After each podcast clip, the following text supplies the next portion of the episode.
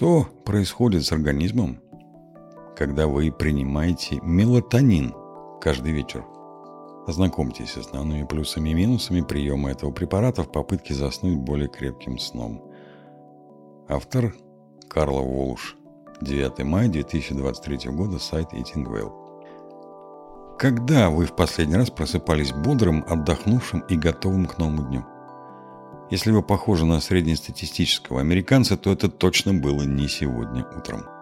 По данным исследования, опубликованного в июле 2022 года в журнале Frontiers in Sleep, только 28% взрослых американцев высыпаются в достаточном количестве, чтобы считать сон восстановительным.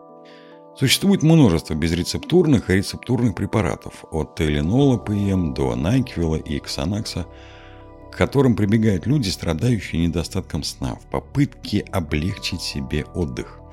А в последние два десятилетия все больше людей обращаются к другой альтернативе – мелатонину, как более естественному средству.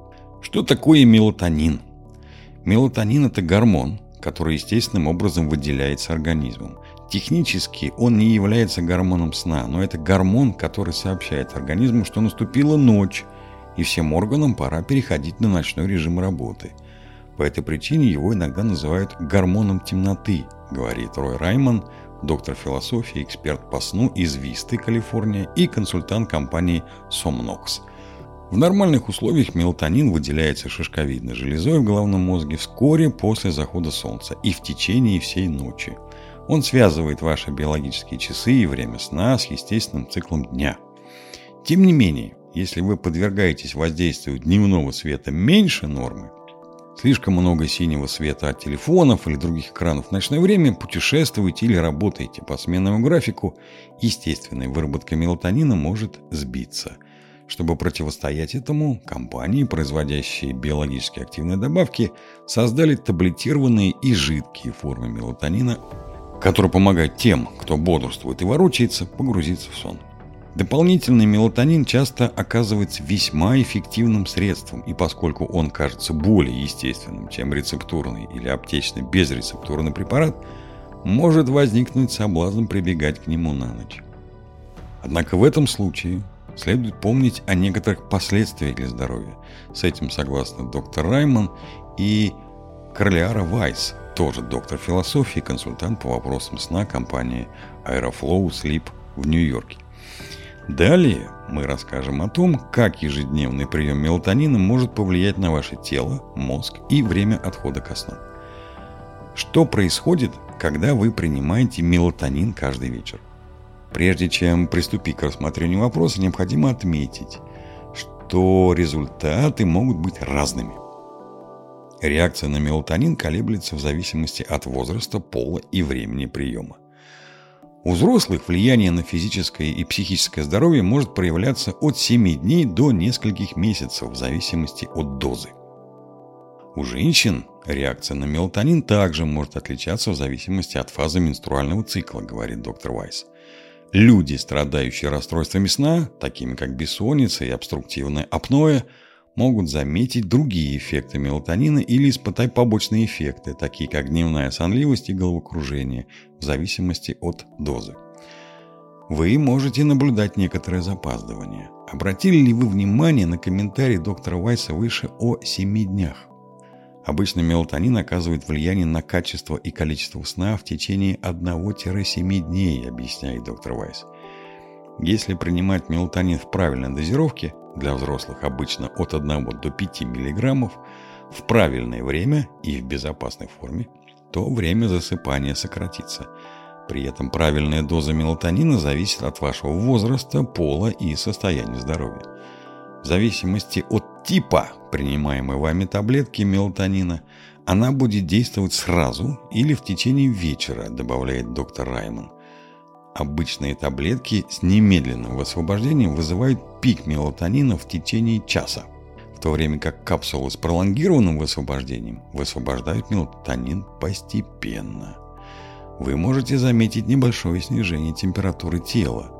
Важно помнить, что мелатонин не заставляет нас засыпать, а усиливает сигналы, поступающие в мозг для создания условий для сна. Таким образом, Принимая мелатонин, ваш мозг переходит в режим сна, говорит доктор Вайс. По данным NIH, мелатонин, переводя органы в ночной режим и изменяя кровоток для поддержания снижения температуры тела, которое обычно происходит ночью в рамках циркадного ритма, может облегчить и поддержать процессы в организме для засыпания и сохранения сна. Но он не действует как гипнотическое средство или как традиционное снотворное, усыпляет, а скорее подготавливает ко сну, говорит доктор Раймон. Таким образом, изменения в образе жизни, такие как снижение яркости освещения, принятие теплой ванны или душа, а также соблюдение режима сна, способствующего расслаблению, также являются важнейшими составляющими головоломки. Вы можете почувствовать себя счастливее – Выработка мелатонина происходит под влиянием серотонина, нейромедиатора и гормона, который, помимо прочего, способствует позитивному настроению и ощущению счастья, объясняет доктор Вайс.